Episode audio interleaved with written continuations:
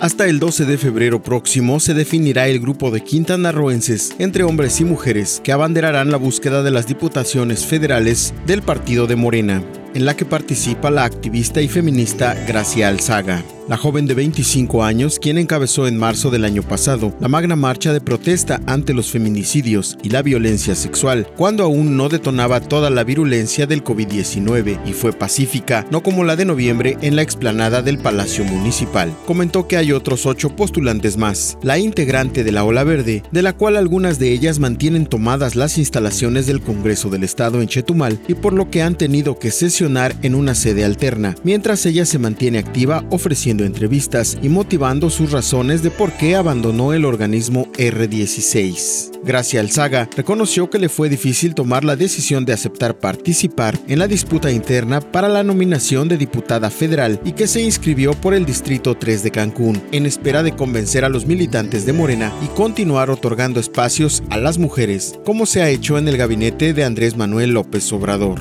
La también integrante de Defensoras Digitales e impulsora de la Ley Olimpia para el Estado de Quintana Roo comentó que los jóvenes no somos el futuro del país, somos el hoy, el presente y poder aportar mucho a las luchas sociales y encaminar las demandas sociales. Acepta que la disputa interna no es fácil, pero se debe tener coherencia tanto en lo que se hace en el activismo social y congruencia de la carrera política. Lo correcto era abandonar la vocería de R16, porque también hay representantes empresariales y de otras organizaciones de diferentes luchas.